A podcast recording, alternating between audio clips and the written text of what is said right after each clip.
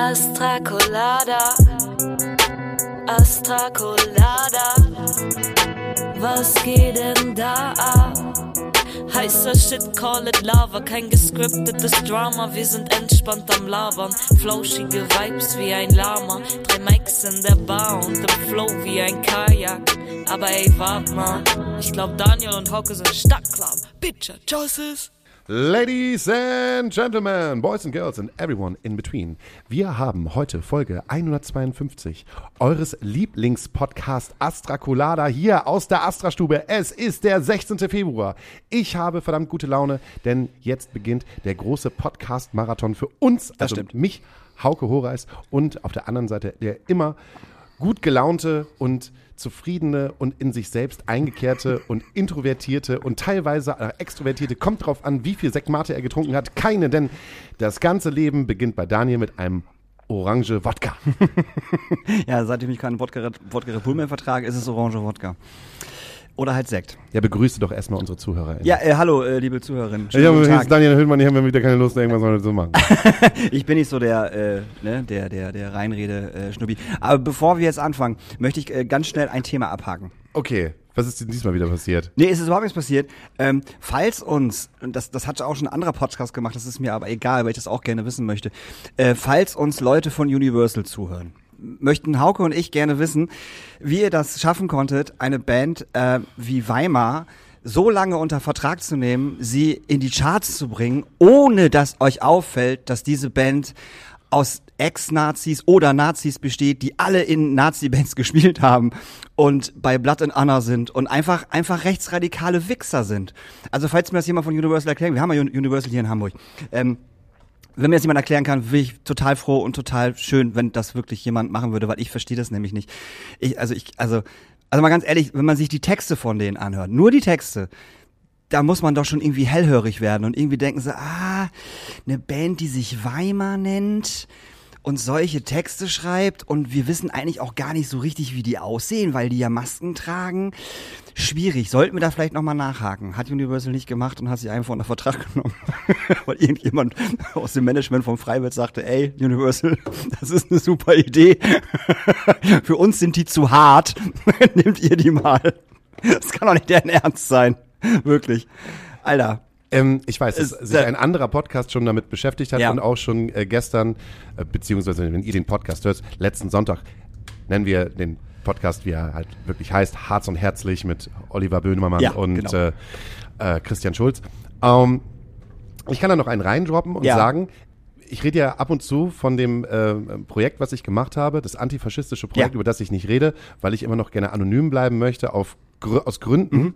Sagen wir so, aus diesem Projekt ist ein anderes Projekt entstanden und das heißt Hans. Mhm. Und Hans ist so gesehen ein, ähm, eine, äh, eine künstliche Intelligenz, ein, ein Bot auf jeden Fall, Mhm. der dafür genutzt werden kann, wenn man Grauzonen-Bands und rechte Bands auf Spotify findet, dass man sie viel einfacher melden kann. Mhm. Und auch Weimar gehört zu diesen Bands, wo Hans sein Bestes gegeben hat, ganz viele Mails an Spotify zu schicken und zu sagen, das sind Faschos, das sind Faschos, das sind Faschos, das sind Faschos, das sind Faschos.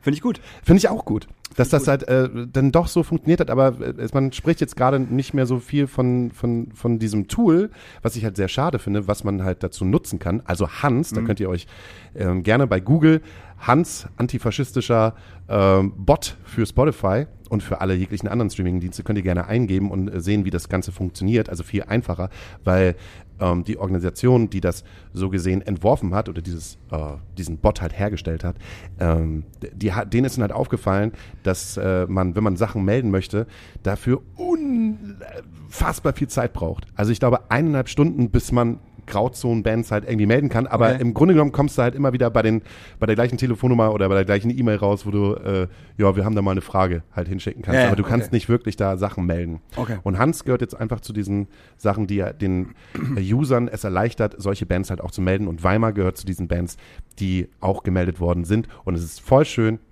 dass das Ding halt funktioniert. Und es ist voll schön, dass das so publik gemacht worden ist.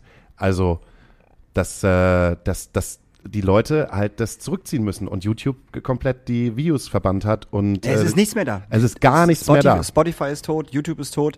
Ähm, es gibt nur so ein paar Live-Videos und auch gar nicht, gar nicht mehr so viele tatsächlich. Aber TikTok dreht halt gerade völlig durch, weil die ganzen Weimar-Fans halt alle jetzt anfangen zu weinen und so geile Selbstbild, äh, Selbstvideos machen, wo sie in Schwarz-Weiß durch die Straßen laufen und halt so einen so einen Weimar-Song äh, singen. Und einer hat gestern geschrieben, äh, Weimar jetzt erst recht. Da habe ich kommentiert, nee, du meinst jetzt erst rechts.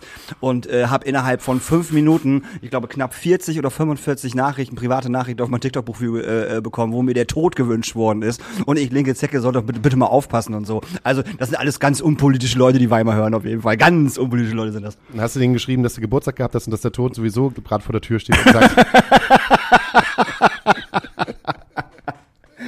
naja, also wie gesagt, ne, nicht nur Kulturpodcast, sondern auch Informationspodcast. Geht mal gerne ein, Hans und dann antifaschistischer Bot und dann werdet ihr sehen, wie schnell äh, und wie einfach es ist, Grauzonenband halt zu melden. Und Aber- lest euch den Spiegelartikel auch nochmal zu Weimar durch, weil der ist nämlich wirklich sehr Richtig. aufschlussreich. Und das, äh, die findigen, äh, die findigen ForscherInnen unter euch, äh, die können natürlich auch nochmal nachgraben, aus welchem Projekt Hans entstanden ist. Und dann kann man auch wissen, woran ich eigentlich gearbeitet habe im Jahr 2022. Und einen goldenen Löwen bekommen habe dafür. Aus Cannes. Das, ne? Wer kann, der kann. Ich möchte noch ganz kurz dazu sagen, dass wir in der letzten Folge ja die äh, Band Biathlon-Frau äh, sehr, sehr oft äh, erwähnt haben. Und äh, ich habe sehr viele Nachrichten bekommen, dass wirklich niemand drauf gekommen ist, wer diese Band ist. also im Original. Und das fand ich sehr gut. Witzigerweise ist, ist Biathlon-Frau ja auch von einer Frau betreut worden vor langer, langer Zeit, Ja, die ja. heute bei uns heute, also hier in diesem Podcast also, live sitzt. also nicht, also nicht die Band, aber die, die, die, die Booking-Agentur, wo sie damals waren. Ah, okay. Ja. Wenn ich jetzt Biathlon-Frau sage, gucke ich in diese großen Augen und sehe halt ein leichtes Lachen und möchte einfach nur wissen, du weißt, um wen es geht? Absolut. Dann müssen wir nicht darüber sprechen. Daniel Hüttmann. Hey, wir haben heute einen, einen, einen, wunderbaren Gast. Ähm, ich muss gestehen, ich kenne sie noch gar nicht tatsächlich so lange. Ich glaube, wir haben uns Leider, wirklich ja. Letztes Jahr, oder? Ganz das war wirklich letztes Jahr. Äh, letztes Jahr kennengelernt äh, durch durch Jobs, wie auch äh, wie auch sonst. Äh, heute bei uns zu Gast ist äh, Agnes und ich habe schon wieder deinen Nachnamen jetzt gerade vergessen. Stammel. Stammel, mein Gott, das Die ist ein, einfacher geht's rum. nicht. Ey, ähm, Agnes ist äh, Lebefrau, Topfrau, äh, Tourleiterin, Tourmanagerin der Herzen von ganz vielen großartigen Oh. Künstlerinnen. Äh, das sagen deine Künstler alle. Das ist. Also immer. die, die haben Angst vor mir. Das, das, ist, das haben sie wirklich. Die haben so viel Angst vor mir, dass sie nur Komplimente machen. LügnerInnen. Das Nehmt liegt, das, das ihr liegt, ich- Genderfeinde da draußen. das liegt, glaube ich, daran, dass du, dass du denen halt immer, immer, äh, immer nur Alkohol gibst, wenn du den Alkohol abholst. Das stimmt, ja, das ist mein, mein Trick. Mein Trick ist, Alkohol gibt's nur bei mir. Alkohol gibt's nirgendwo anders. Und das ist vollkommen richtig, denn genauso muss man es machen. Denn du hast heute auch noch etwas von uns bekommen, und zwar von Daniel. Das passiert sehr selten, dass Daniel mal für einen von unseren Gästen äh, ähm, in, in, die, in die Einkaufslounge gehst. Das sieht so aus, als wenn du hier schön in der Rindermarkthalle gewesen bist. In Ja, der musstest du, Feinkostabteilung. Geil. Hey, der ist nicht so teuer. Ich habe hier. Ist der wirklich nicht? Nee, ich Nee. habe eine Flasche Waldo vor mir stehen. Das ist Wer ein Waldo Prosecco. noch nicht kennt, das ist ein Prosecco aus Valdo Biadene. Das ist die Prosecco-Area in Italien. Und ich weiß gar nicht warum. Ich komme ursprünglich aus München, habe da auch 28 Jahre gelebt. Und Valdo ist so das, was man trinken kann, wenn man keinen Bock hat, das zu bezahlen, was die MünchnerInnen sonst so bezahlen. Und der schmeckt aber einfach so verdammt gut, dass ich es geschafft habe, dass die Geschichte, die ich gerne erzähle, dass es Valdo jetzt auch überall anders in Deutschland zu kaufen gibt, weil ich jeden mit diesem Prosecco anstech, äh, anstecke. Ich habe den auch tätowiert. Du hast Also, ein Waldo-Tattoo? Steht da einfach nur, ey, wo nee, ist Waldo? Da steht, oder? wo ist Waldo? Fragezeichen. Ganz genau. Ihr kennt alle dieses Spiel. Da Geil. steht, wo ist Waldo? Fragezeichen. Eine gute Freundin, meine Friseurin und ich tatsächlich haben uns das gegenseitig gestochen. Bei ihr ist es falsch rum, habe ich aus Versehen gemacht. Bei mir ist es richtig rum. Und es hat sich wirklich, es hat sich so rumgesprochen, dass ich bei Rock im Park zum Beispiel reingekommen bin und da war eine riesen Kiste für mich gestanden. Ich glaube, danke Maxi Franke. Ich glaube, Maxi hat das organisiert Bestimmt. ähm, wo einfach zehn Flaschen Weido drin waren. Danke nicht, Maxi Franke, weil ich musste die zehn Flaschen trotzdem bezahlen. Aber es wurde an mich gedacht. Ich dachte, du musstest sie trotzdem trinken. Das auch, das war aber grundsätzlich äh, gar kein Problem. Ne?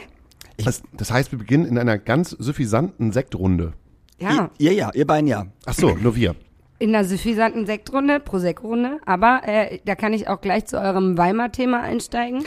denn ähm, es gibt ja dieses, diese furchtbare KZ-Gedenkstätte Buchenwald in der Nähe von Weimar. Und als ich mit meiner Schule in Weimar war, hat mich das so übermannt, was diese Drecks-Nazi-Idioten da alle äh, getan haben, dass ich mitten im Winter, es lag glaube ich eineinhalb Meter Neuschnee, ins KZ gekotzt habe.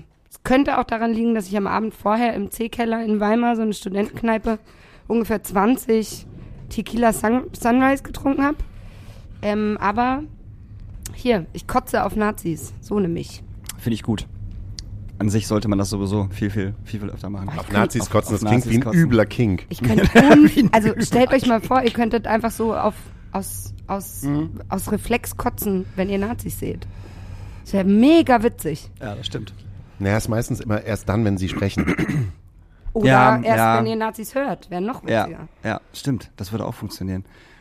Wo kommt dieser leicht links angelehnte Gedanke dir her? Ich meine, du kommst ja aus München und München ist ja eher dafür bekannt, dass man, du bist mal ein bisschen konservativer und eigentlich ist ja auch alles eher so Mhm. CSU gerichtet und ähm, und du hast da 28 Jahre gewohnt. Ja. Bist du auch dort äh, ähm, aufgewachsen? Ja. Sogar auf dem Land, sogar noch, noch im noch schwärzeren Gebiet sozusagen. Da, wo die Reichen und Schönen wohnen, ähm, bin ich aufgewachsen. Äh, Ich habe einfach geile Eltern. Meine Eltern sind einfach alte Punks. Und ich habe, äh, ich war auf einer katholischen Klosterschule fünf Jahre und habe da meine absolute Revolution durchgemacht. Was heißt, die waren absolute Punks? Waren die auch äh, sichtbar absolute Punks? Also noch mit Früher Iro, ja, dann Iro, nicht Iro und äh, ab und zu mal auf der Straße gewesen bei Demos und vielleicht den einen oder anderen Stein genommen, um äh, seiner Meinung Ausdruck zu verleihen? Ja, ja, ich, äh, also ich glaube nicht so radikal. Ich glaube schon eher mit diesem schönen Hippie äh, eingeflossenen, was irgendwie Leute aus der Generation ja hatten. Aber doch, also wenn meine Mama und ich über Politik sprechen, dann wird das schon, das, das ist schon sehr links. Das ist schon einfach. Das heißt, du kommst, du kommst nach Hause und wenn Politik auf dem Thema, äh, wenn Politik auf dem, auf dem Esstisch kommt, dann ist es nicht so, dass die Familie sich anschreit, sondern man hat einen, den, den, den gleichen Gedanken. Der gleiche Gedanke ist, anschreien tun wir uns trotzdem. natürlich, natürlich. Nee, wir haben eine mega geile Diskussionskultur zu Hause. Ich glaube, meine FreundInnen würden alle sagen, dass es bei uns auch ein bisschen strange ist, weil meine Eltern haben so eine Open-House-Politik, ne? Also bei uns darf immer jeder kommen und meine Eltern haben am liebsten auch bei ihren Partys immer meine Freunde da so. Ähm, und da gibt's äh, einfach so der 23.12. ist klar, da kommen immer Leute von mir. Oder wenn ich mal zwischendurch jetzt, seit ich in, in Hamburg wohne, wenn ich nach Hause komme, dann treffen wir uns immer bei meinen Eltern. Und ähm, wenn wir dann anfangen zu diskutieren, zu dritt, also Mama, Papa und ich, dann wird das trotzdem laut, weil wir halt einfach trotzdem alle drei ganz unterschiedliche Wahrnehmungen davon haben. So, mein Dad ist äh, katholisch aufgewachsen, hat wesentlich mehr mit dieser Münchner Welt zu tun, weil er Golf spielt, sehr leidenschaftlich, aber halt auch so Diplom-Ingenieurmäßig, wie er ist. Bevor Querdenker so ein negativ behafteter Begriff wurde, fand ich das einen geilen, geilen, geilen Ausdruck für Menschen wie mein Dad zum Beispiel. Also mein Dad geht halt golfen, weil er den Wind ausmisst und dann überlegt, wie muss er schlagen. Also er ist komplett bescheuert. Der hat meinen Weltrekord im Dauergolfen aufgestellt, hat irgendwie 200 Loch in, keine Ahnung, 26 Stunden gespielt, keine Ahnung. Vollkommen absurd. Aber der ist noch so ein bisschen mehr in dieser Szene drin, wo man vielleicht nicht gleich so mit der Faust durch die Wand, mit dem Kopf durch die Wand, so. Ich eher mit der Faust durch die Wand. Äh, meine Mama ist irgendwo dazwischen. Ist halt jetzt auch einfach schon zu lange. Ich glaube, wenn meine Mom in der Stadt wie Berlin oder, oder Hamburg wäre, dann wäre meine Mom schon auch immer noch wesentlich härter in allem. Aber die sind halt auch so, ey, wir sind jetzt 60, wir gehen doch nicht mehr auf Demos. Und dann sitze ich da immer und sage, ey, ich, keine Ahnung, ich bin 30, fühle mich wie 60 und gehe auch noch auf Demos. Also, los geht's. Yalla. Und wie kommt so ein Mädchen, wie kommt so ein Mädchen wie du? Wie kommt so ein Mädchen Oh, ich wie bin du? schon in die- lange nicht mehr Mädchen genannt. Das liegt an meinen Zöpfen, die ich heute habe. Das finde ich ja, total und an toll. deiner ultra flauschigen Jacke, die du Ja, angehabt ja. hast. Keiner hat jemals so eine flauschige Jacke angehabt wie du. Und ich Niemand besitzt so eine grenzüberschreitend, wir, wir kannten uns nicht und ich musste, musste dich erstmal anfassen, weil die Jacke so flauschig Nur gewesen deswegen ist. trage ich die. Damit einfach jeder mich sofort anfassen möchte. Ich kompensiere mein Single-Sein. Also, wie kommt denn so ein Single-Mädchen wie du aus München in, in, in diese, in dieses Haifischbecken Musikbranche? Ja, Boah. eigene Dummheit. nee. Ja, du hast ja auch nichts da auf dem Land gehabt, auf, Ja, im schwarzen das Land. stimmt, aber meine, also ich bin, ich habe es in die Wiege gelegt bekommen sozusagen ein bisschen. Meine Eltern machen Eventmanagement, haben eine Eventmanagement-Firma und machen Sportevents weltweit. Und ich habe da halt sehr früh schon angefangen, irgendwie zu, mitzuhelfen und zu arbeiten und habe dann irgendwann gecheckt, ah, das Organisieren, das kann ich irgendwie gut. War dann natürlich hier Klassensprecherin, Schulsprecherin und was man alles so organisieren kann an Partys in der Schulzeit. Das lief so über meinen Tisch. Und dann habe ich, glaube ich, mit 16 voll romantische Geschichte äh, in einer Bildungspolitik, in der die ja sonst nicht so romantisch ist. Aber wir haben mal so eine Berufsberatung gemacht auf der Schule oder machen müssen. Und die hat uns gesagt, nehmt das, was ihr am liebsten habt, also das, was ihr am meisten mögt, und kombiniert das mit dem, was ihr am besten kann, könnt. Und ich wusste, ich kann am besten organisieren und ich bin einfach ein großer, großer Musikfan gewesen, immer. Und Musik hat mich immer irgendwie durch jede Situation begleitet. Und dann habe ich gesagt, na gut, dann muss ich Musik organisieren. Wie organisiert man denn Musik? und dann habe ich meinen Eltern gesagt, ich gehe jetzt aus eurer Firma. Ich will mit eurer Firma nichts mehr zu tun haben. Ich mache mein eigenes Ding. Und mit 19 habe ich mich auf ein Praktikum beworben beim damaligen Management äh, von Blumentopf. Und da waren. Wie geil bist du ja, denn? Sau witzig, ne? Also es war wirklich, also mein, mein, meine erste Intention war, irgendein Freund hat mir das geschickt, hey, ich habe da im Glockenbachviertel in München so einen Aushang gesehen, das Blumentopfmanagement sucht irgendwie eine Praktikantin. So. Und dann habe ich mich da beworben und ich hatte einfach mega Glück. Es war einfach eine geile Firma von zwei Frauen, Deirdre Lawton und Sophie Ramel in München, die eigentlich ihr Leben lang immer alle Finger in der Musikbranche hatten. Also die äh, Sophie hat ganz lange mit Max Herre und Joy Denalani gearbeitet. Deirdre hatte mit Joy gearbeitet und Max. Äh, Deirdre hat langes Afrop-Management gemacht, macht jetzt äh, Megalo-Management. Ähm, die beiden kommen aus dem Sammy Deluxe-Umfeld, äh, bevor Sammy Deluxe abgedriftet ist. Und ähm, ja, dann haben die nach diesen, ich weiß gar nicht, drei Monaten Praktikum waren das wahrscheinlich, haben die gesagt, ey, du musst bleiben, wir holen uns jetzt so eine IHK-Lizenz zum Ausbilden und dann bilden wir dich aus. Und mhm. dann habe ich so eine Kauffrau für audiovisuelle Medien-Ausbildung gemacht. Und dann danach habe ich gesagt, was mache ich jetzt? Und dann haben die gesagt, ja, bleib doch bei uns. Habe ich gesagt, wie viel Geld habt ihr denn? Nicht genug. Und dann äh, war ich irgendwie so, das, das äh, wie alt war ich da? 21, so 21-jährige Mädchen, die dachte, ich gehe zu Universal Music und werde da die größte A&R-Nachfolgerin des Planeten. Hat nicht geklappt, die haben mich alle nicht genommen. Dann habe ich mich selbstständig gemacht und seitdem bin ich selbstständig. Ich war also noch nie angestellt, außer Krass. meiner Ausbildung. Und in so zwei, drei Fauxpas Jobs, die wir nicht besprechen. Ja, ist ja auch in Ordnung. Also du, du warst mal angestellt, aber ja. das ist nicht nennenswert. Nicht nennenswert. Kann Probezeit auch, angestellt. Also ich, ich kenne es ja auch von mir, dass ich halt sage, seitdem ich das Studium beendet habe, habe ich mich äh, zwölf Jahre in Selbstständigkeit befunden und ein Jahr hatte ich zum Ausprobieren, wie ist das denn ohne die Selbstständigkeit? Und da wird der einfach der Waldo oh, nachgeschenkt ohne Ende. Du kommst heute nicht nüchtern nach Hause. ich muss nicht schauen, ich muss nicht fragen. Das, das habe ich drin, sowas habe ich drin. Du kleiner Gentleman. Nee, sowas habe ich drin. Dank, ey, danke Juju. Ja. Das ist die wichtigste Lektion, die man lernt in unserem Beruf. Wenn das Glas leer ist und ja. es muss nachgefragt werden, ob man einen Refill hat, dann hat man was falsch gemacht. Ja. Und genauso ist das mit der Selbstständigkeit auch. wir, wir, man weiß selber, das ist nicht gut für einen, weil man hat auf jeden Fall statt den Kater das Finanzamt im Nacken und halt immer diese die Suche nach, was mache ich eigentlich morgen? Aber trotzdem ist, macht, glaube ich, einen nichts glücklicher, als zu wissen, dass man seine eigene, eigener Chef oder eigene Chefin ist. Voll. Aber auch nur, wenn man eine saugeile Steuerberaterin hat. Oh, wie lange hast du deine schon? Ey, ich hatte die so lange und jetzt ist sie letztes Jahr in Rente gegangen und ich oh. bin aufgeschmissen. Ehrlich. Ich bin aufgeschmissen. Ich, also, wenn ich nächstes Jahr im Knast lande, wundert mich das nicht. Ey, die war so geil. Die malt dann auch so und die fährt immer mit meiner Mama zusammen, lustigerweise, äh, auf so ein Hippie-Camp in, äh, in Griechenland, Zakynthos, auf Zakynthos. und da kann man töpfern und singen und malen. Und die ist aber wirklich eine wahnsinnig talentierte Malerin, verkauft ihre Bilder auch unfassbar geil. Aber die fahren da irgendwann irgendwie zusammen hin und die ist so eine geile Frau. Mann, ey, du, ich vermisse dich, ehrlich. Meine Steuerberaterin war die beste. Ist sie immer noch, aber halt nicht mehr im Job. Was war denn dein, deine erste Künstlerin, die du gemacht hast? Selbstständig? Ja. Ich glaube, die Killerpilze. Ach Quatsch. Ja. Nein. Ich muss tatsächlich mal, ähm, mal gucken. Es könnte auch sein, dass ich mit Fiverr zuerst unterwegs war mhm. für ein, zwei Shows. Aber ich weiß noch, als ich mich selbstständig gemacht habe, habe ich Jo von den Killerpilzen, dem Sänger, äh, geschrieben, hey Leute, äh, wie schaut's denn bei euch aus? Braucht ihr ein Tourmanagement? Weil ich mache mich da jetzt gerade selbstständig und würde super gerne mit euch mitfahren. Wir kannten uns irgendwie aus München, weil die immer ihre Abschluss, Jahresabschlussshow im Backstage hatten. Und ich habe äh, an der Bar gestanden im Backstage. Und habe dann irgendwann bei denen auf der Aftershow-Party immer die Bar gemacht. Und irgendwie war das immer lustig. Und dann haben die gesagt, wir haben kein Geld dafür, uns nicht eingeplant, aber komm doch einfach mal mit. Und nach zwei, drei Mal haben die gesagt, wir fahren nicht mehr ohne dich. Wann war das ungefähr? 2006? 16, nee, 16, nee, nee, 16, ja, 16. 15, 14, 15, so würde ich sagen. Das kommt hin. Ja.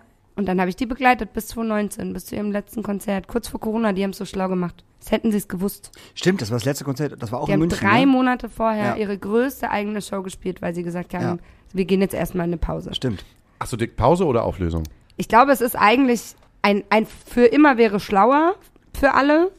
Also ein für, für immer wäre einfach so ein, jetzt kann man komplett in andere äh, Kapitel irgendwie eintauchen. Aber ey, die waren 17 Jahre zusammen auf der Bühne. Die werden das nie ganz aufgeben. Und ich freue mich, wenn die in drei, vier Jahren sagen würden, ey, wir gehen jetzt wieder auf Tour, machen ein neues Album, dann freue ich mich mega drauf. Ähm, ich kann mir aber vorstellen, dass es einfach nie wieder passiert. Ja, die haben ja auch genug mit ihrem eigenen Business zu tun. Ich bekomme die Killerpilze eigentlich immer nur dann mit, wenn ich auf Instagram gerade bin und Werbung kommt und äh, der langhaarige, gut aussehende, Das Jo, ja. das Jo, Jo dann halt immer sagt so, hey, ihr wollt eine Ihr wollt aufstrebende, erfolgreich ihr wollt erfolgreich werden, ihr wollt eine Nein, aufstrebende das ist, das ist sein. Jo von den Killer. Ach, hör auf. Ja. Das kriege ich auch mal eingespült. Ey, gute Werbung, jo, was geht? Okay, krass. Ja, dann bewerbt Das euch hier. Wir geben euch Coachings, wir geben euch einen ultimativen Einblick, wie Social Media funktioniert, krass. denn wir sind die Killerpilze. Das vor allem so krass, Ich habe weil das der immer wieder weggemacht bis zu. Ich habe nie gehört, dass, dass, dass es die Killerpilze waren. Ich habe es mir nie weiter ja, ja, angehört. er, er ist das und er hat eben, der hat schon immer irgendwie so Promo nebenbei auch gemacht für zum Beispiel Polarkonzerte in München, Mhm. ne? Der hat immer, war da einfach super begabt drin, hat ja auch lange die Band selber gemanagt und da einfach alles organisiert. Und dann hat der auf einmal, und ich weiß gar nicht, wie das passiert ist, aber jetzt hat der so ein riesen Büro in München mit zehn Leuten, die für ihn arbeiten, so als Promoagentur Krass. und Management. Vollkommen absurd. Und macht eben diese Coachings. Das ist ja auch der Punkt, wo man dann auch einmal sagen muss, ich glaube, irgendwann, irgendwann sagst du ja, gut, das mit dem Rockstar-Ding, das war schon mal cool, aber du, du erstens bist du nicht international, du bist nur national und dann ist es ja auch irgendwann vorbei, weil die Killerpilze waren ja einfach Teenie-Stars. Ja. Und ähm, irgendwann werden die Teens ja auch alle älter und bekommen Töchter und diese Voll. Töchter bekommen dann wahrscheinlich jetzt auch in dieser Zeit vielleicht auch nochmal die eine un Ja, und der Trend verändert sich ja einfach immer, ne? Also deutschsprachige Musik war ja auch zwischendrin einfach überhaupt nicht am Start. Ähm, dann waren sie einfach nicht punkig genug, um eine Punkband zu sein, nicht poppig genug, um eine Popband zu sein. Und das ist aber auch voll fein gewesen. Also ich kann es euch wirklich nur ins Herz legen, wenn ihr mal irgendwie einen Sonntag auf der Couch verbringt und ihr wisst nicht, was ihr anschauen sollt. Die Killerpills haben einen ganz tollen Kinofilm gemacht über ihre Karriere. Weil Fabi, der Drummer, der ja immer der Kleine war, Ja. ist inzwischen einer der gefeiertsten Nachwuchsproduzenten in Deutschland. Total absurd. Er ist so krass im Filmbusiness. Krass. Hat einen eigenen Vertrieb, Ver Verleih. nee, Verleih, was Ja. sozusagen wie in der Musikbranche der Vertrieb ist, hat er ja. sozusagen im Film. Und eben eine Produktionsfirma. Mega geile Filme. Ähm, und der, äh, wir hatten einfach das Riesenglück bei den Killerpilzen, dass David Schlichter, der Bruder von Max, also von dem Dritten im Bunde, war immer mit einer Kamera mit dabei. Der ist Ja. inzwischen auch super erfolgreicher Musikvideoproduzent, macht äh, ganz viele Filmgeschichten. Und äh, wir hatten einfach Material von 15 Jahren Bandgeschichte, so vom ersten Stefan Raab-Auftritt, wo Stefan Raab wirklich in die Garderobe kommt und denen die Hand schüttelt, so, bis hin zur krassesten Party, äh, zur krassesten Halbzeit, bis eben auch dann der Fall und das eben fallen gelassen werden von Universal, äh, bis über die eigene Labelgründung, sich wieder auf die Bühnen zurückerkämpfen. Die haben wirklich unfassbar viel geackert dafür, dass die am Ball bleiben. Sieht man das in dem Film auch? Ja. Ja? Und okay. es ist wirklich mega Okay, interessant. cool. Krasse Bandgeschichte, krasse Typen. Also für mich auch wirklich immer noch äh, drei der wichtigsten und besten Freunde in meinem Leben. Also geile Typen und ich würde mich wirklich freuen, wenn die irgendwann musikalisch wieder zusammenfinden würden. Vielleicht nicht als die Killerpilze. Komisch, dass jetzt zum dritten Mal das, das Wort Universal ausgesprochen Ja. wird bei drei unterschiedlichen Was ist Themen. los? Was ist heute mit Universal eigentlich los? Und wie bist du dann von, ich sag mal, von den Killerpilzen im Hip-Hop hängen geblieben? Eigene Dummheit. Das sage ich mir komme jeden immer Morgen. wieder, ich komme immer wieder zu meiner eigenen Dummheit zurück. Äh, nee, ich bin einfach ein Hip-Hop-Kind. Mhm. das ist einfach, ich bin, ich bin damit aufgewachsen. Ich habe einen großen Cousin, der wie mein Bruder ist. Der hat mir irgendwie einfach sehr früh schon meine, meine Wu-Tang-Kassetten überspielt und mir irgendwie reingespielt. Und ich habe immer gesagt, ich will im Hip-Hop, war aber dann eben auch relativ schnell mit Fiverr unterwegs. Ich weiß nicht, ob ihr die kennt. Das Früher, früher Rapperin. Fiverr MC. Genau, genau. früher Fiverr MC, jetzt Fiverr. Ähm, unfassbar tolle Frau, Mega. unfassbar tolle Ja. Künstlerin. Und das waren so die intensivsten Tourerfahrungen, Mhm. die ich gemacht habe. Wir waren, wir, wir waren schwanger auf Tour, also sie war schwanger. Ähm, wir waren mit ihrem Sohn auf Tour, ähm, als er ganz frisch geboren war. Und da habe ich so lernen müssen, mit so besonderen Dingen im Hip-Hop-Kontext Mhm. auseinander, mich auseinanderzusetzen. Also auch man spielt ja dann schwanger auf einem Hip-Hop-Open, wo Haftbefehl, Chata und Sido seinen Backstage-Bereich so neben uns hatten. Ist War das problematisch? spannend. Problematisch nicht, aber du lernst, glaube ich, als 23-jährige Frau dann einfach anders mit Dingen umzugehen und dann auch ein Interesse dafür zu entwickeln. Ich fand es eben meistens die, die schwierigsten Situationen, in denen ich war, auch die interessantesten und äh, geilsten für mich. Also wenn ich so überlege, was waren meine schönsten Erfahrungen als Tourmanagerin, sind es immer richtige Krisensituationen. So, ich kam mal bei so einer Schlagerproduktion kurz vor der Sh vor Showbeginn auf die Bühne. Es war ein relativ kleiner Club in Köln, ich weiß gar nicht mehr welcher, 900 Leute oder so, rappelvoll ausverkauft und will so das Wasser überall hinstellen, die Setlisten verteilen und so. Tatsächlich eine Schlagerproduktion, die live gesungen haben. Und dann sehe ich, schaue ich so ins Publikum und sehe einfach in den ersten sechs Reihen bestimmt zehn RollstuhlfahrerInnen mitten im Publikum. Und ich war wirklich so, ey, wenn das jetzt hier losgeht, die Leute haben sich gedrängelt nach vorne. Die, ich war so, ey, das, wir können das nicht so lassen. Und dann machst du halt in den letzten zehn Minuten, bevor die Band auf die Bühne geht, versuchst du von der Bühne aus mit den Leuten zu reden, dass diese ganzen ultra krassen Fans, die ja einfach nur in der ersten Reihe sein wollen, um ihren Ja. Star so anfassen zu können, dass die jetzt alle mal einen Meter nach hinten gehen müssen, damit wir rechts und links irgendwie Bereiche machen können für die Leute, die sich nicht wehren können, wenn irgendwie angefangen wird zu tanzen. Und solche Sachen sind einfach absurd. Aber das stimmt, das sind wirklich die schönsten, also ich, ich weiß nicht, ob ich sie als die schönsten bezeichnen würde, aber als die intensivsten. Die, die im Kopf Ja, bleiben. die, die im Kopf ne? bleiben. Wenn halt wirklich so kurz, kurz vor Show ähm, irgendwas passiert, was halt nicht passieren darf. Wie Daniel, ich habe keine Klamotten zum Anziehen. Ja. Und dann, und dann guckst du auf, deine, auf diese WhatsApp-Nachricht und denkst so, hä, es ist zehn Minuten vor Stage Time, Mann. Ja. Unser Shuttle wartet schon draußen. Und dann rennst du halt hoch und fragst du, was ist denn los? Ja, das passt alles nicht. Und dann hast du eine aufgelöste Künstlerin vor dir stehen. Und als Typ, sorry, als Typ denkst du einfach vom Kopf her so, Alter, zieh irgendetwas an. Ich sag das als So, Frau ne? übrigens. Wenn das, wenn das eine Künstlerin zu mir sagen würde, ich habe nichts anzuziehen, ich muss aber in zehn Minuten auf die Bühne, dann sage ich, es ist mir so kackegal, was du anziehst. Digga, Und geh ich- auf die Bühne. Den Leuten ist auch scheißegal, was du anhast. Und ich war dann halt so, ja, okay, was ist denn jetzt gerade scheiße an dir? Ja, Oberteil. Ist okay. Aber ich so, ey, das ist halt das Ding, du musst ja wirklich so feinfühlig sein. Unser Ja. Job ist ja einfach Feingefühl für alles.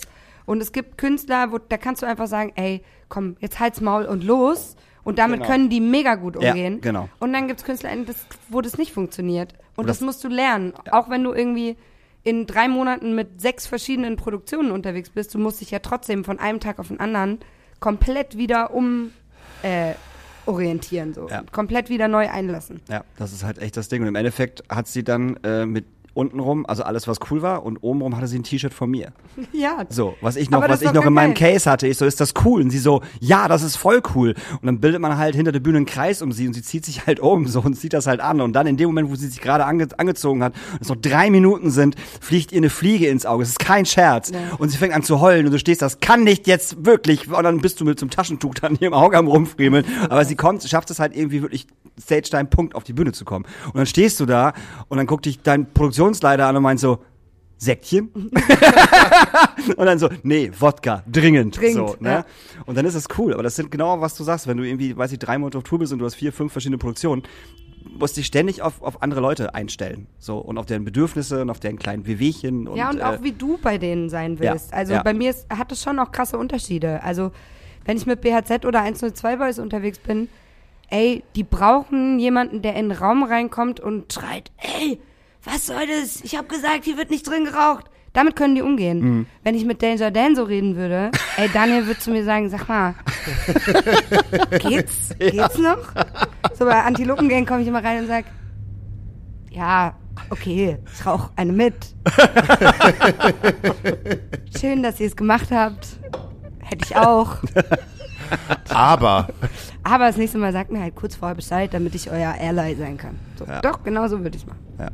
Aber es ist genau, das ist genauso dieses Ding, dass man sich auch, dass man die ganze Zeit switchen muss. Und ab und zu habe ich, habe ich auch im Kopf, dann will ich irgendwas sagen und dann so, ach nee, scheiße, das musst du jetzt anders sagen.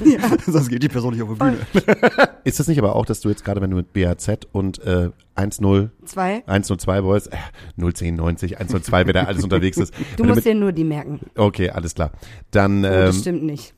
Das nehme ich zurück. ist, hast, hast du da so ein, so ein Mutti-Gefühl, so ein bisschen? Ah. Weil die sind ja auch gerade erst gefühlt äh, alle irgendwie aus der Konfirmation raus und haben das Ja. ist nicht böse gemeint, aber Das Schlimme ist ja, ich bin ja gar nicht so viel älter als sie. Fängt, so fängt es immer an. Bei BAZ ja. Für BAZ bin ich wirklich eine Mama und da habe ich leider auch nicht früh genug geschalten, um das zu unterbinden. Mhm. Bei 102 bin ich rein und habe gesagt, wenn mich irgendjemand von euch Mama nennt.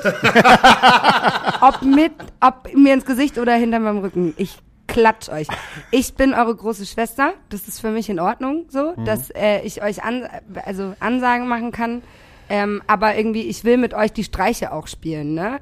Äh, bei BAZ war einfach, wir hatten so ein unfassbares Pensum diesen Sommer. Wir mussten einfach irgendwie, ich glaube, es waren 49 Shows in drei Monaten spielen. Ähm, eigene Mit der- mit der Tourtermine, Tour, ne? ja, Genau. eigene Tourtermine und dazwischen, aber die ganze Zeit die Festival Co-Headliner-Slot, so.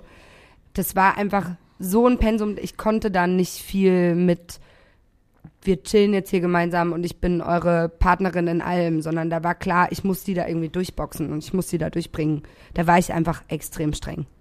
bist du dann auch streng zu dir selbst im Sinne, ähm, Oh, du solltest Therapeut werden. Du stellst genau die richtigen Fragen.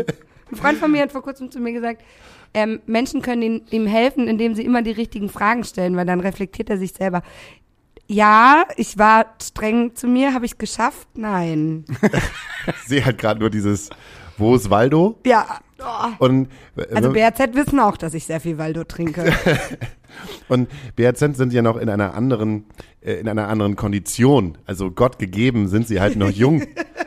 Und man fragt sich halt, glaube ich, immer, wie können die, wie können, wie können die noch vor drei Stunden im Backstage gewesen sein und da, keine Ahnung, äh, die, die, die Schüssel vollgekotzt haben und jetzt sind die hier schon wieder unterwegs und äh, fragen nach dem nächsten Bier. Die sind sehr diszipliniert. Ah. du musst Ist dein es- Weltbild leider zerstören. Das liegt aber auch an ihr. nicht, nicht mal so. Nee? Also klar, ähm, man muss die Leute ja auch immer ihre Fehler erstmal selber machen lassen. Ne? Also klar kann ich jetzt zehnmal sagen, hey, das und das dürft ihr nicht machen, weil dann wird das und das passieren.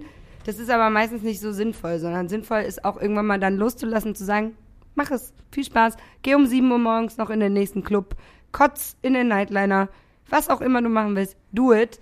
Am nächsten Tag wirst- wird die Person auf der Bühne stehen und sagen, das mache ich nie wieder. Und das ist ganz gut. Und aber auch die, ne, also erstens sind die gar nicht mehr so jung. Sorry, ich kann die nicht so doll in Schutz nehmen, weil die sind schon auch eigentlich alle um die 25, 26 rum, ne? Da hat man schon gelernt, dass man, dass der Kater auch wehtun kann. Und klar ist es, glaube ich, das ist, glaube ich, aber jetzt für uns drei auch relativ normal, weil das mit unseren Jobs auch, egal ob das jetzt äh, Nachtleben, Gastro, äh, Konzert, Durchführung, On-Tour sein, bei uns ist es ja wesentlich normaler, dass du jeden Arbeitstag mit Alkohol zu tun hast. Ne? Also, Ja. dass du dann irgendwie abends noch ein Bierchen trinkst. Und das hatten die schon auch klar, dass wir jetzt irgendwie nicht drei Tage dann auf der Bühne waren, ohne Alkohol getrunken zu haben. Aber das hat sich äh, vor allem, als dann die Kräfte so ein bisschen geschwunden waren, so, hat sich das krass verändert. Da haben die schon wirklich einfach darauf geachtet, dass sie nachmittags was machen, was ihnen gut tut. Ähm, dass man dann vielleicht erst eine Stunde vor der Show anfängt zu trinken. Deswegen gibt's den Alkohol auch nur bei mir. Dass man wirklich in dem Moment, wo man eigentlich dieses schöne nach dem zweiten Sektglas, wo ich auch bald bin, ähm, dieses Hoch hat, äh, da gehst du auf die Bühne. Was diese Hip-Hop-Kombos natürlich haben, ist, dass die auf der Bühne alle wahnsinnig viel trinken. Ne? Also was die auf der, was die auf der Bühne wegmachen, pff, das ist, ist eine Leistung. Wirklich stramme Leistung. Ist, ist das so, ist es so eine, so eine Jägermeister, Jä- Jägermeister-Crew eigentlich? Nee, das ist eine Wodka-Crew. Eine Wodka-Crew? Aber eigentlich Was sind auch bei den nicht. Kids gerade in? Ey, Wodka ist halt das Einfachste, was du machen kannst. Oder zwei Boys trinken zurzeit die ganze Zeit Averna Sauer. Ähm, also da, ist man, man ist Averna total Sauer, überrascht. was ist denn das? Ja, da passieren so Sachen. Aber das ist, du musst dir einfach so vorstellen, ich komme auf die Bühne und kurz bevor es losgeht, schiebe ich so ein ganz großes, eins der größten Cases, die du je gesehen hast, schiebe ich auf die Bühne als meine Handbar. Weil jeder Alkohol, der auf der Bühne getrunken wird, muss von mir abgeholt werden. Ah, okay. Ich bin die Barkeeperin auf der Bar. Auf der Bühne. Auf der Bar auch. Aber auf der Bühne vor allem. Und dann kommen die und eigentlich ist es sehr viel Sekt. Tatsächlich ist, glaube ich, der Go-To-Drink, weil du den natürlich auch schön ins Publikum spritzen kannst. Ähm, dann ist irgendwann die Pulle Wodka offen. Die Pulle Wodka ist auch meistens dann das letzte Viertel der Show nicht mehr auffindbar für mich, weil sie irgendjemand mitgenommen hat. Ähm, Bier. Danach trinkt man alles, was man in die Finger bekommt. Naturwein trinken die alle. Naturwein. Naturwein. Ey, man muss auch sagen, BHZ, das sind ganz schöne Gourmets. Also bei denen, Ja, wirklich, bei denen war das jetzt nicht so, dass normalerweise, wenn ich irgendwo hinkomme, ich bin ja auch, ich bin gourmettechnisch wirklich doll aufgewachsen. Meine Mom liebt Essen und ähm, war hier, hat Weinstudium gemacht und so. Und ich habe wirklich schon sehr früh meine erste Auster gegessen und ich liebe Austern. Und wenn ich irgendwo bin und ich sehe, es gibt Austern, dann muss ich die essen. Und ich glaube, mit jedem, mit dem ich unterwegs wäre, wäre erstmal so ein, okay, BHZ waren alle so, geil, ich will auch, ich will auch. Das sind Gourmets. Und dann fahren die extra in so einen kleinen Laden in Berlin, kaufen sich irgendwie ihre Naturweinflaschen. Plörre wird da nicht getrunken.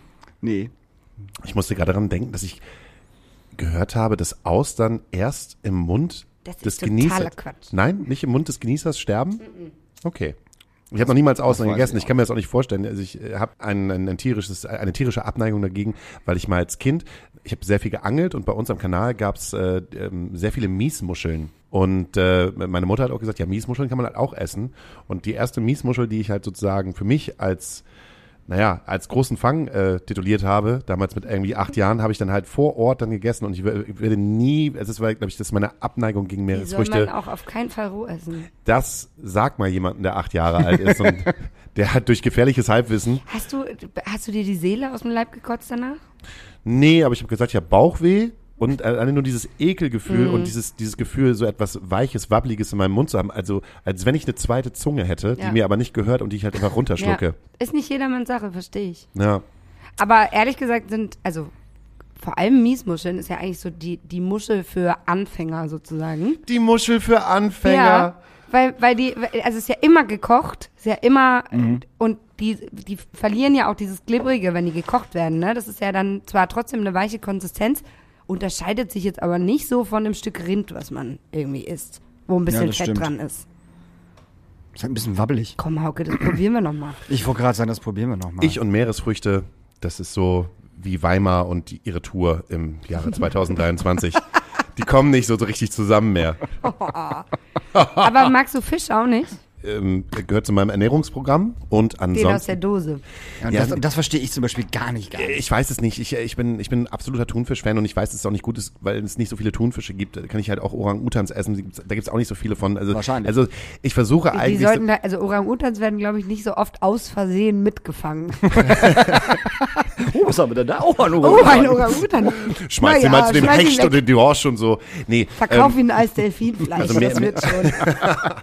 Also Meeresfrüchte ist äh, einfach einfach nicht meins. Bei Meeresfrüchten, also wenn ich so eine so eine Pasta sehe voller Meeresfrüchte, dann dann, dann, dann ja, ist mir instant schlecht. Ist wie bei Nazis. So, wenn die sprechen und ich diese, ne, dann Gut, ähm, mehr für geht's mich. vorbei. Ja, ich ich bin fein sagen, damit, ich- weil ich, wenn ich das sehe, ich ich, dahin. ich will alles davon. Ja, wirklich, sofort. Ich habe zwölf Fragen vorbereitet für dich, die du alle aus der Hüfte heraus beantworten kannst, wenn du möchtest, im kleinen Interview für zwischendurch. Das kleine Interview für zwischendurch. Ich gehe leicht angezündet mit meinen Leuten in die Karaoke-Bar. Welchen Song suche ich mir als erstes aus? Vanessa Carlton, A Thousand Miles. also so safe. Wenn du, Making my way downtown, walking fast, oh, du kannst ja echt, cause I'm homebound. Du kannst Du, du, du, du, du. du hast ja eine wundervolle Stimme. Du hast ja eine volle Gesangsstimme. Hast du schon mal in einer Band gespielt? Äh, nee. Ich hasse es, auf der Bühne zu stehen, wenn ich da nichts machen kann, was für andere gemacht wird. Ich habe ein Helfersyndrom, Hauke, vergiss das nie. Okay, aber für so eine versoffene Produktion kriegt man dich jetzt nicht ran, oder wie? Äh, doch, ich habe zum Beispiel, das ist auch geil, wir haben bei der Anti-Luken-Gang eine Soundcheck-Band, die wir noch nie auf die Bühne gebracht haben. Wir haben immer gesagt, wir machen das, wenn wir Soundchecken, dass die Crew alle zusammen einfach so ein paar Songs jammen. haben wir uns vor einem halben Jahr äh, vorgenommen. Wir haben auch alle schon fleißig geübt. Teenage Dirtbag. ähm, haben wir noch nie gemacht, aber theoretisch habe ich eine Band. Wenn du ein Tier für einen Tag sein könntest, welches wäre das und warum? Ein Blauwal, weil ich, ein, weil ich wahnsinnig groß wäre, wahnsinnig weit schwimmen könnte und ganz tief tauchen könnte, um zu sehen, was da unten ist. Ich möchte aber gerne dann vergessen, was ich gesehen habe, weil ich glaube, das ist gruselig. Hast du schon mal einen live gesehen? Nee, Hast du schon mal einen live gesehen, Nee. Blauwal? Ich finde es wahnsinnig faszinierend, dass man auf dieser Erde so lange lebt und man so ein riesengroßes Geschöpf auf der Erde hat und man es im Fernsehen sieht und in Filmen und äh, immer irgendwie so eine gewisse, ich finde, man hat so eine herzliche Verbindung dazu. Wenn du einen Blauwal singen hörst und diese, diese Riesenviecher dann siehst, wie sie halt mit ihren Jungen und so umgeht, dann fühle ich mich irgendwie heimisch. Hört sich komisch an, aber man hat trotzdem keinen gesehen und es ist so unreal, dass es halt diese Viecher, will ich jetzt gar nicht sagen, aber es ist so unreal, dass es sie wirklich gibt und es ist so ja. schade, dass, Stimmt. dass, dass wir vielleicht die Letzten sein werden in unseren Generationen, die sie halt noch so mitbekommen. Naja, naja. dafür ist das Tofu verpackt. Was ist dein Lieblingsinstrument, das du leider nicht spielen kannst? Klavier. Welcher großer Hollywood-Star spielt dich in deiner Verfilmung deines Lebens? Adele. Geil. Also klar kennt man tausend Oscar-Reden, Reden irgendwie, die politisch, aktivistisch und wichtig waren. Aber mir würde jetzt von den großen Hollywood-Stars gerade keine weibliche, weiblich gelesene Person einfallen, die wirklich richtig aktivistisch ist. Euch? Nee, mir auch nicht. Mir auch nicht. Also Natalie Portman, ja, so ein bisschen. Ja, Emma Watson ist aber Emma aktivistisch, Watson auf jeden Fall. aktivistisch in, in der Äh, Frauengeschichte. wie heißt die nochmal von Stranger Things? ah ja, stimmt. Die Äh, Eleven. auch kleine. Die- ja, genau, Eleven. Wie heißt ganz, die denn nochmal? ah, aber auf jeden Fall sehr krass äh, politisch unterwegs und, und aktivistisch unterwegs auf jeden Fall. Ja, aber ich brauche so eine Frau mit so einem Vibe. Und ich Ja, habe ja. gestern lustigerweise gesehen, es gibt so ein Video gerade, das geht viral von Adele, wie sie beim Super Bowl saß. Und einfach so zwei Typen, die sich über ihr ganz offensichtlich über Football unterhalten. Äh, einfach so sagt, haltet mal die Klappe, Rihanna kommt jetzt. Und sie macht es mit einem Vibe, wo ich mir gedacht habe, ja Mann, genau. Wir sind nicht hier, um Football zu sehen, Leute. Es kommt Wir sind Rihanna. hier, um Rihanna zu sehen. Welcher großen Herausforderung musstest du dich auf deinen Weg durch die Branche stellen, die du A mit Bravour gemeistert hast und B, die dich gleichzeitig auf eine neue Ebene befördert hat? mit Securities umgehen. Äh, ja, ja, doch. Nee, ich sag Personen in, in Uniform. Polizei gehört auch dazu. In meiner Branche ist es als Frau sehr lustig, ähm, mit Personen in Uniform, die sich in der Machtposition befinden, laut ihrer Einschätzung, äh, zu kommunizieren. Vor allem, wenn man genau weiß, dass das, was sie gerade machen, extrem dumm und Bullshit ist und auch nicht richtig. Ähm, und das musste ich sehr oft oder muss ich sehr oft und das mache ich auch sehr gerne. Das ist ein Hobby geworden auch.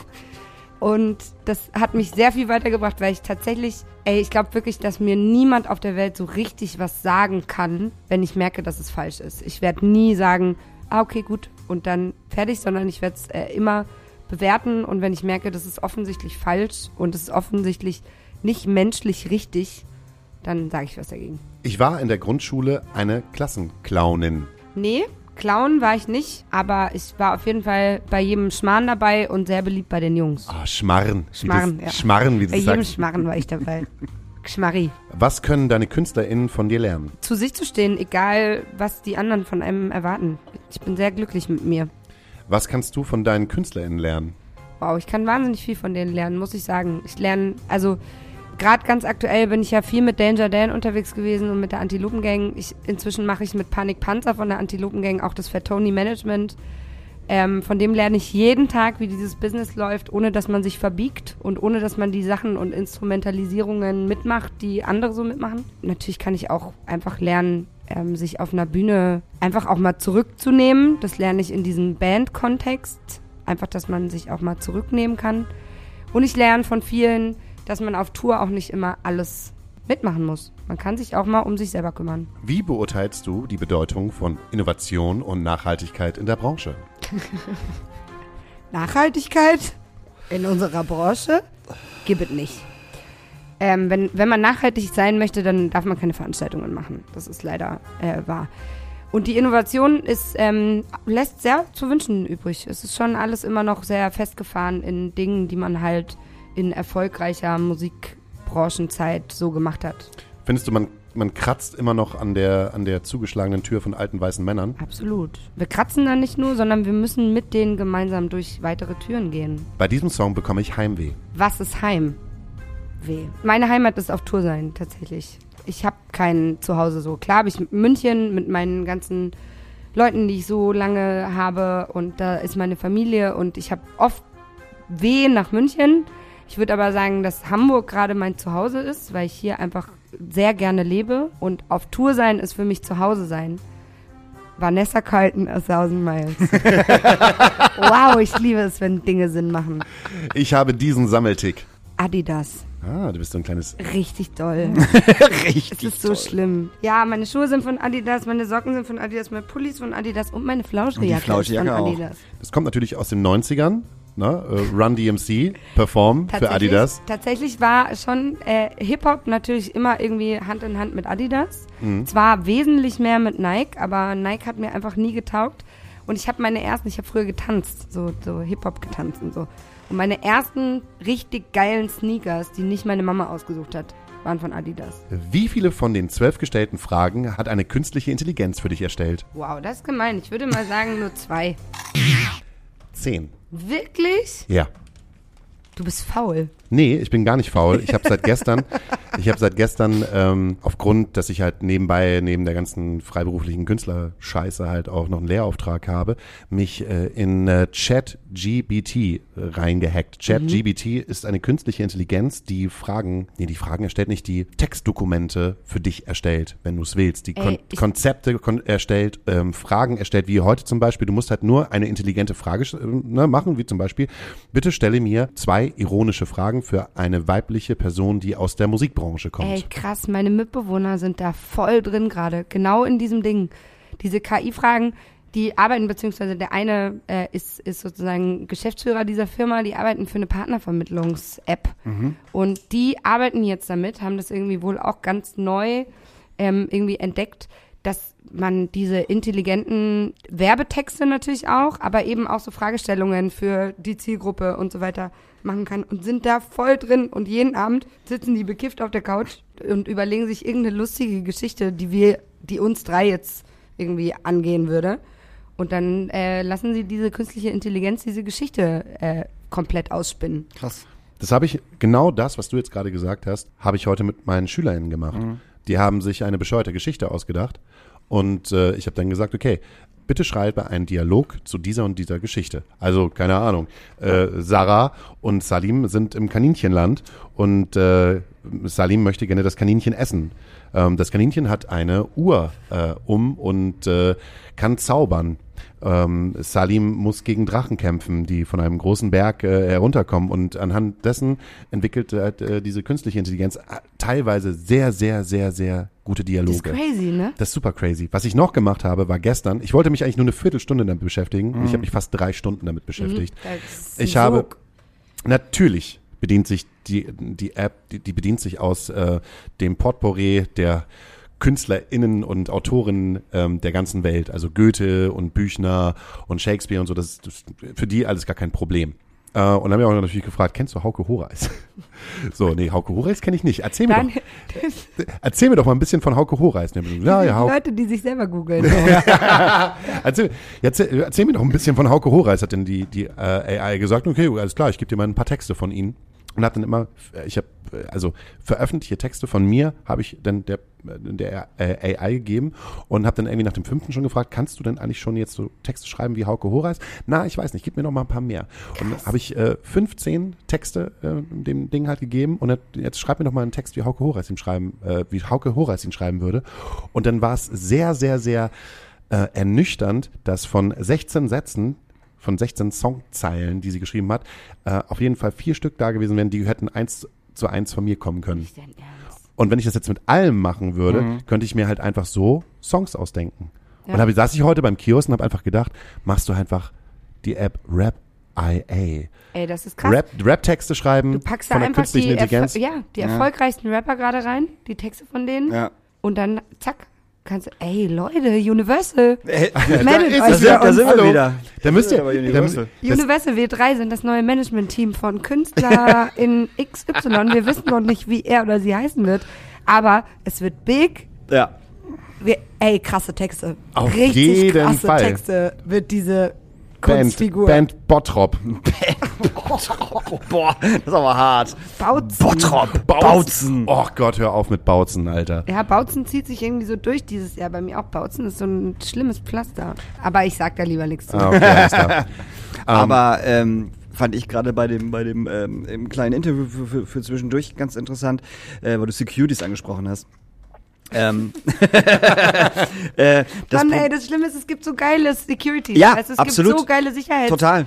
Leute, die so krass, so einen krassen Job machen und ich merke, wie wichtig das ist, immer, wenn wir unterwegs sind, egal mit wem, wenn die, wenn die Seku-Firma am Start ist und wenn es geile Leute sind, dann läuft der Abend einwandfrei und dann ist die Show immer genial. Und wenn die das nicht sind, was leider einfach super oft der Fall ist, vor allem im Osten, dann ist das wirklich, das geht nicht klar. Also ich habe tatsächlich dieses Jahr Sachen erlebt, dass äh, irgendwann so eskaliert ist, dass sich äh, meine KünstlerInnen für mich prügeln wollten mit den Sekus, weil die Sekus mich behandelt haben wie Dreck. Während der Show oder vor der Show oder nach Immer. der Show? Und man will das ja auch immer so weghalten, ne? Du willst ja nicht, dass deine KünstlerInnen das mitbekommen, so. Ja. Aber ähm, die, die sind halt wirklich einfach, also ich bin natürlich, ich bin schon auch, äh, ich bin laut und ich bin schon auch so, dass ich eine Ansage jetzt nicht. Manchmal passiert es auch mir, dass ich dann irgendwie eher anfange zu schreien, anstatt zu sagen, ey, ich gehe mal kurz zu dem, nehme dem beiseite und mache dem eine ruhige Ansage. Und ich glaube, das ist natürlich genau bei Leuten, die dann irgendwie sich in einer Machtposition fühlen und dann auf einmal von jemandem wie mir irgendwie vor ihren Kollegen, und ich sag ganz, ganz äh, selbstbewusster hier nur die männliche Variante, denn mit einer Frau ist mir das tatsächlich auch noch nie passiert, die sich dann halt einfach so angegriffen fühlen und so in ihrer Männlichkeit beleidigt fühlen, dass sie dann vollkommen austicken. Also die sehen dann wirklich einfach kein, keine pragmatische Reaktion mehr. Und einer Frau, die an dem Abend irgendwie Tourleitung ist, Schläge anzudrohen vor den Künstlern, ist ziemlich dumm. Die Geschichte habe ich auch gehört. Ey, es ist mir dreimal passiert dieses Jahr. Ich kannte nur eine.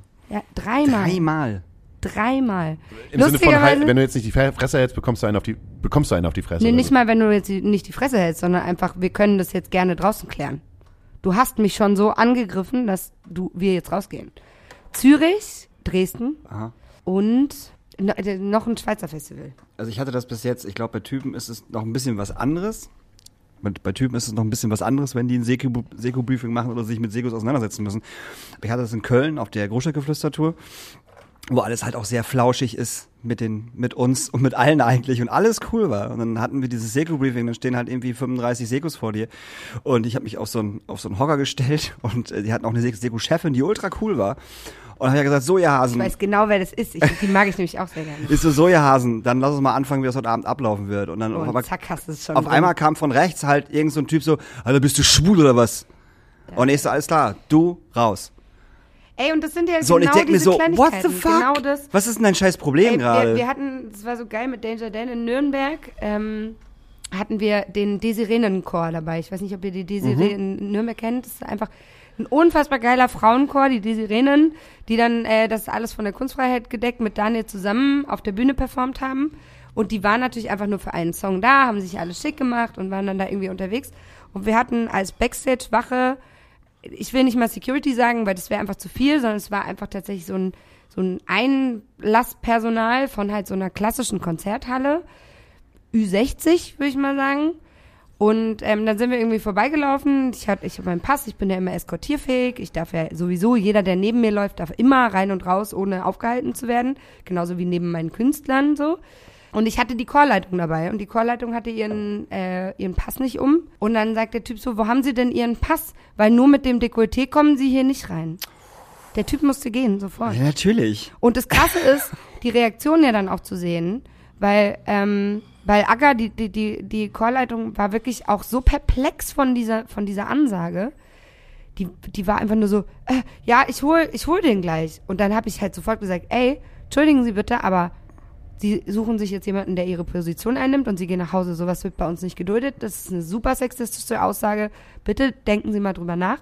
Und die war wirklich, die hat mir am nächsten Tag nochmal geschrieben, so, ey, vielen, vielen Dank für diese Ansage, weil ich hätte, ich wusste gar nicht, wie ich reagieren soll. Ey, du gehst, ganz einfach. Genauso Sofort. wie, und deswegen voll geil, dass ich jetzt von dieser Hans-Geschichte weiß. Wenn ich merke, dass Stagehands oder Leute, die irgendwie äh, tagsüber in der Location arbeiten, irgendwelche Grauzonen T-Shirts anhaben, wo ich mir nicht sicher bin, die Leute müssen gehen. Dann müssen wir mit drei Hands anstatt fünf klarkommen, wenn da zwei Eigentlich wäre dabei das eine sind. total coole Idee, wenn es so etwas für die Branche geben würde. Ey, aber auf der voll. anderen Seite hört, hört sich das ein bisschen wie, wie so ein Verpetzer-App an, aber Nee, es ist ja eigentlich nur Informationen ziehen, wo man sich unsicher ist, weißt du? Also eigentlich ist es ja einfach nur so, ich weiß gerade nicht, ob das irgendwie, so Deutsche Front ist zum Beispiel so ein perfektes Beispiel. Mhm. Das ist einfach so eine Grauzonenband, wo in meiner Welt sind die einfach, also der Osten rockt, wer sowas als Slogan hat, ist für mich auf jeden Fall patriotisch. Jetzt kann man irgendwie diskutieren, ob Patriotismus gleich irgendwie Nazi sein ist. Mhm.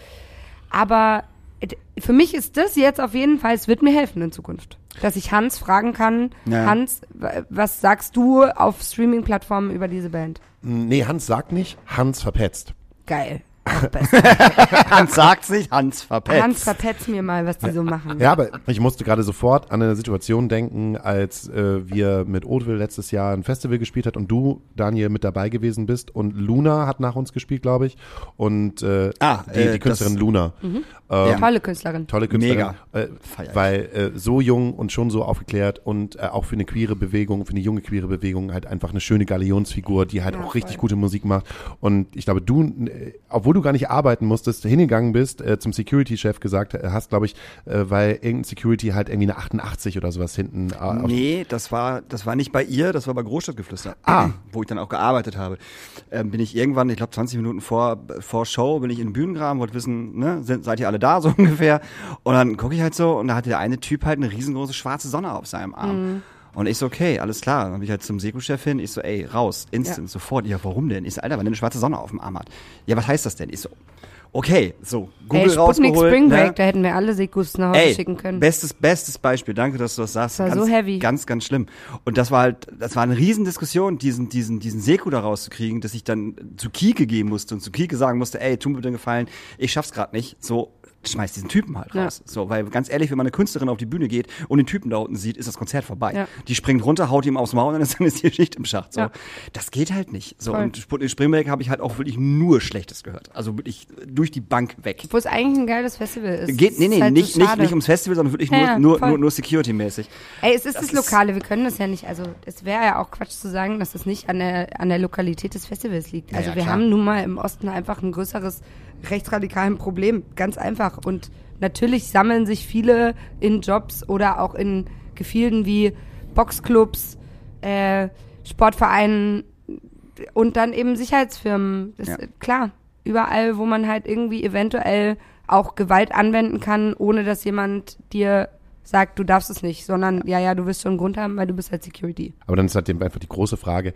Ich meine, wir haben halt Festivals, die halt auch sich wahrscheinlich auch das linksgrün versiffte gerne irgendwie äh, auf, auf den äh, auf das Banner schreiben möchten, aber dann ähm, äh, Leute ähm, äh, zu beschäftigen, die halt offensichtlich eine rassistische Das Veranlagung ist ja das haben. Dienstleisterproblem, ne? Ja. Also du hast halt einfach als Veranstalterin nicht wirklich die Chance, komplett zu überprüfen, was für Leute auf deinem Festival unterwegs sind. Ey, das, das ist klar, so, das wird immer ein Problem sein. Aber ich glaube, wir entwickeln uns gerade in eine Richtung, wo in der Vorarbeit von Agenturen da ganz viel getan wird. Ja. Immer, indem man irgendwie äh, Security-Anweisungen schickt und wirklich darauf hinweist, die Sicherheitsfirma muss gewährleisten, dass da keine Leute, die nach Hause geschickt werden würden, da sind. Das ist aber bei Festivals einfach noch unmöglich. Du bist ja mit deinen Boys unterwegs, die ja aus einer anderen Generation kommen und auch anders, glaube ich, aware sind als die Hip-Hop-Generation von vor zehn Jahren, will ich jetzt mal sagen. Nicht alle, aber ich, ich würde jetzt einfach mal so blau, äh, wie ich jetzt bin, äh, Ich glaube, grundsätzlich ist das so, ja. es ist so. Ähm, merkst du es auch an deinen, deinen, an deinen Boys, mit denen du gerade unterwegs bist? Nee, bei mir ist es tatsächlich total, also nicht andersrum, aber ich, also ey, es gibt niemanden für mich, der mir gerade, was diese Awareness-Fragen so viel Raum bietet wie die Antilopen-Gang zum Beispiel oder, oder Danger Dan. Ne? Also das ist die Oldschool-Hip-Hop-Generation, aber die sind, haben sich einfach ähm, diese Aufgabe wirklich, ähm, die haben sich diese Aufgabe äh, gegeben für ihr Leben, dass sie gegen Ungerechtigkeit kämpfen und bei denen lerne ich sehr viel, die haben wesentlich mehr Aktivistisches im, im Leben gemacht als ich. Bei meinen jungen Leuten, und das finde ich ganz geil, ist, glaube ich, das Thema nicht mehr so krass. Also ich glaube, die sind einfach schon ein bisschen mehr sozialisiert damit, dass du als Schwarzer sofort was sagst, wenn du angegriffen wirst. Ich hatte mit BHZ eine Situation, wir sind im Zug gefahren zu irgendeiner Show, nur die Künstler, das Management und ich. Die Crew war irgendwie mit dem Bus unterwegs und da war ein Schaffner, der tatsächlich einfach, ähm, also nicht nur rassistisch war, sondern wirklich einfach ein riesen Arschloch so. Entschuldigung. Wow, ja, genau, das passiert. Jetzt kommt es. Fängt an. Reflexkotzen. Ja, es kommt hoch. Ähm, und bei BAZ sind ja auch zwei Schwarze dabei und er hat den einen dann irgendwie, ähm, wollte, ich glaube, das N-Wort ist sogar gefallen und dann haben wir alle gesagt, ey, sag mal, ob es nochmal geht, sind wirklich auch ausgerastet und dann hat er irgendwie gesagt, ja, wie soll ich dich denn sonst nennen, Nougat oder so. Also es war Wow. wirklich richtig crazy und ich habe sofort gemerkt, ich muss mich jetzt hier hinstellen als Bulldogge, weil das ist das, was ich mi- mir irgendwie als Aufgabe gebe. Aber ich musste das eigentlich gar nicht machen. Dass ich dann noch so krass dazu geredet habe, war dann einfach nur wieder mein Empfinden, weil ich nicht finde, dass Betroffene sich wehren sollten, sondern wir sollten uns irgendwie vor sie stellen.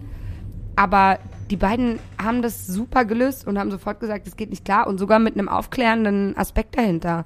Einfach so erklärt, ey, das können sie zu mir nicht sagen, das sagt man einfach nicht mehr, auch wenn sie damit aufgewachsen sind, aber das geht nicht, das und das und wundern sie sich nicht, wenn wir jetzt hier einfach im Ruheabteil, in dem wir eigentlich sind, nicht mehr ruhig sind. Fertig. Ja. So.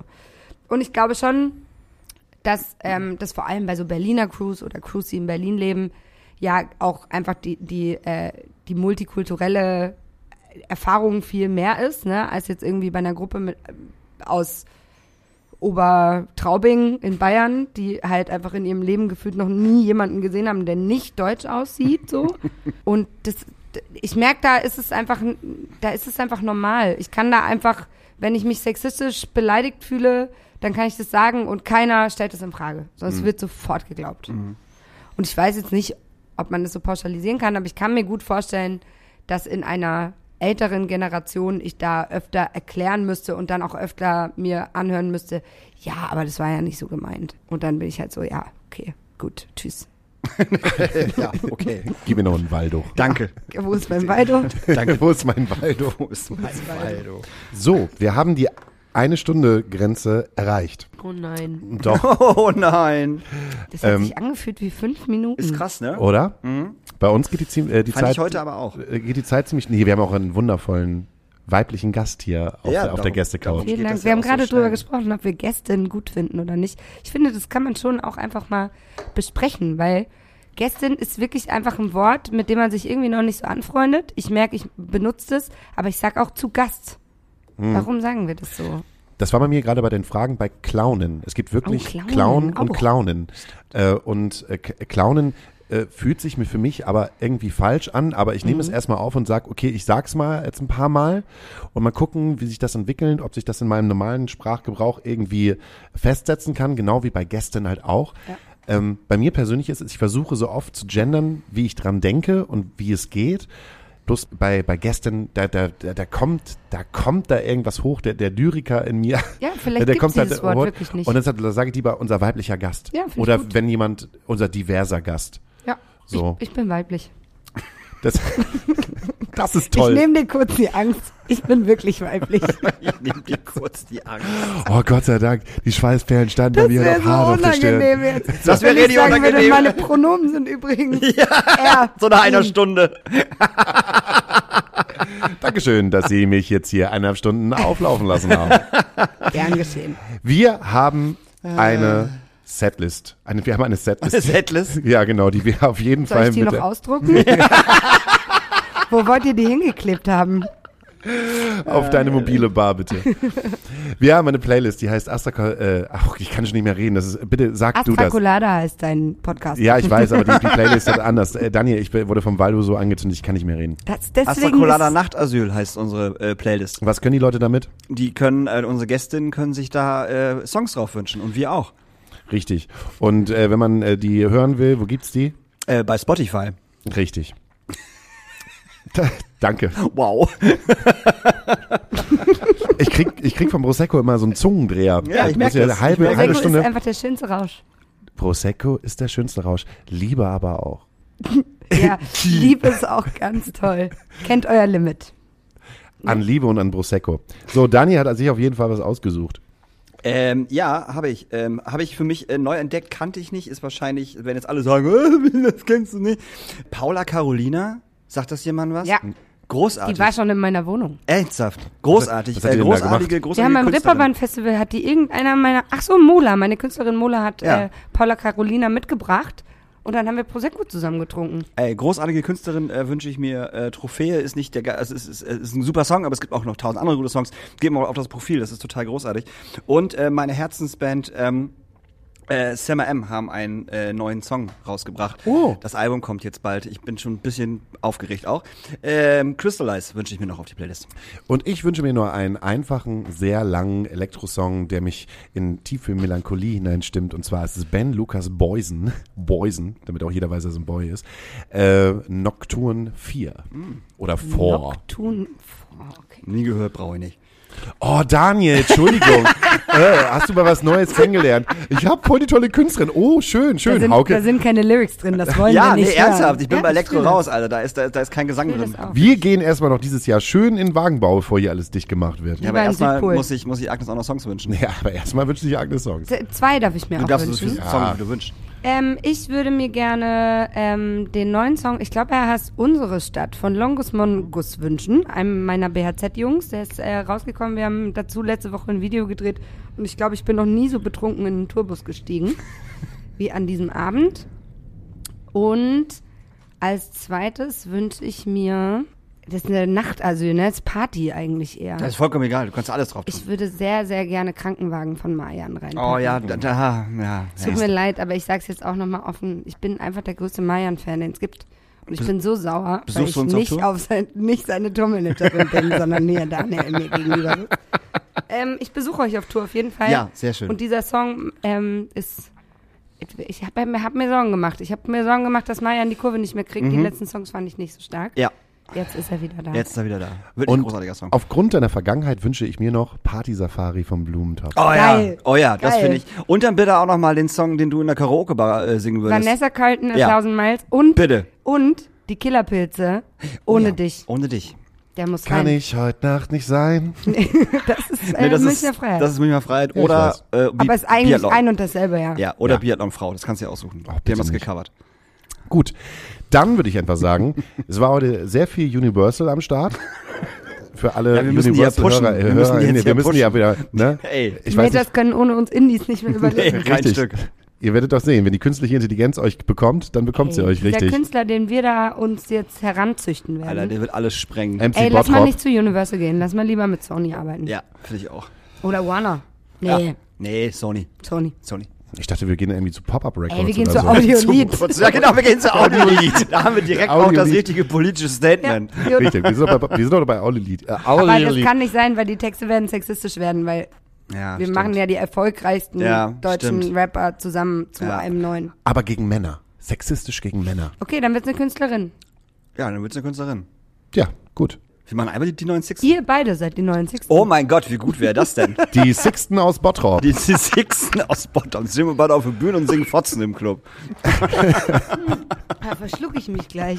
So, das waren auf jeden Fall viele alte Menschengeräusche und wir hören uns definitiv nächste Woche wieder. Ihr werdet wahrscheinlich erstmal äh, perplex sein, äh, weil Daniel und ich arbeiten vor. Das heißt, ähm, wir nehmen heute am Montag einen Podcast auf, wir nehmen Dienstag einen Podcast auf und wir nehmen am Mittwoch einen Podcast auf und alles hintereinander und das kommt dann in den nächsten drei Wochen, damit Daniel und Hauke erstmal ein bisschen Urlaub haben, weil Daniel dann im März auf Tour geht. Was wir dann machen, wissen wir noch nicht, aber wir werden alle Waldo suchen. Also, ihr lieben HörerInnen, Trinkt Waldo, geht zur Security und seid bessere Security als alle Securities auf dieser Welt. Ja. Und äh, wenn ihr Daniel Hüttmann seht, klebt ein, denn er ist ein Mann für gewisse Stunden. Ist das so?